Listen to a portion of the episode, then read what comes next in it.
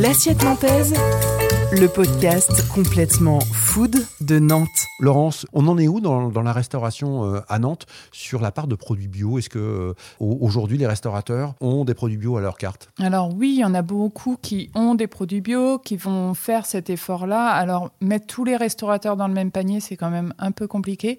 Nous, l'association, elle fédère une soixantaine de restaurants qui sont engagés sur la question de l'alimentation durable, qui pour beaucoup vont faire l'effort d'aller travailler en direct avec les producteurs. Et donc, à partir du moment où il y a cette démarche-là, généralement, ils vont se tourner vers des plus petits euh, producteurs, donc des paysans, et aller chercher cette démarche-là du bio, mais aussi euh, bah, de l'élevage extensif euh, et de, plein de valeurs qui existent derrière et qui ont beaucoup plus d'externalités positives que, que d'aller vers un grossiste.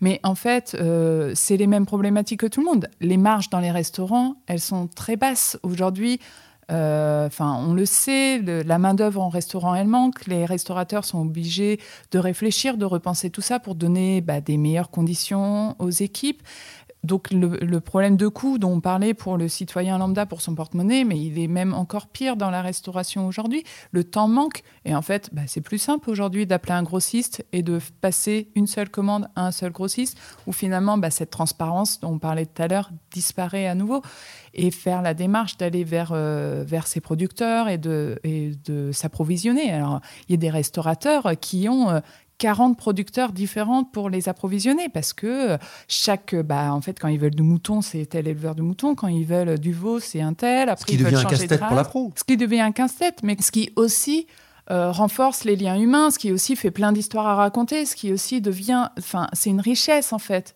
Je pense qu'au-delà du casse-tête, il y a aussi euh, tout ce storytelling derrière et tout ce qu'on peut transmettre au public. Et moi, en fait, si j'accompagne les restaurateurs, bon, c'est parce que ce métier, enfin, ce secteur-là me passionne et que j'ai vu à Nantes qu'il y avait plein de restaurateurs qui faisaient hyper bien les choses et qui méritaient qu'on les valorise.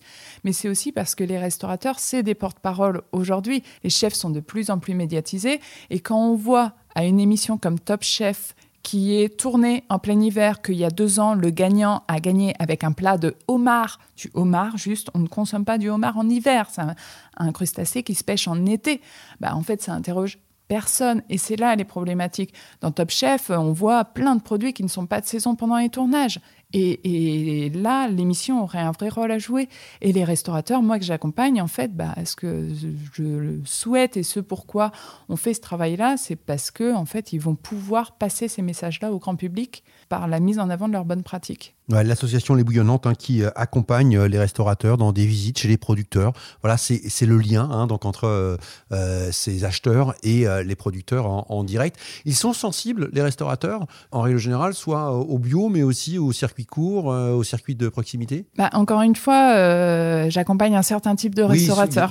Ouais, c'est quoi, c'est Non, bah non, justement, en fait, ce qui est génial, c'est que dans l'association, il y a des traiteurs, il y a des coffee shops, il y a des petites cantines du midi, il y a des adresses bistronomiques il y a des restaurants étoilés. En fait, l'alimentation durable, elle se joue à tous les niveaux. Il n'y a pas qu'un restaurant étoilé qui peut mettre ça en place, surtout pas en fait. La cantine du midi, qui va faire une cuisine assez végétale, très simple, elle peut aussi le faire avec des bons produits. Et puis, euh, c'est pas que un plat à 50 euros qui va pouvoir être en bio en fait. Enfin, c'est aussi euh, des choix de ce qu'on met euh, dans l'assiette, de comment on pense son concept qui rend ça accessible. Même la street food, c'est tout à fait possible de faire de la street food en bio. C'est pas contradictoire du tout. Pour ne pas manquer le prochain épisode de l'Assiette Nantaise, abonnez-vous à ce podcast sur votre plateforme d'écoute préférée.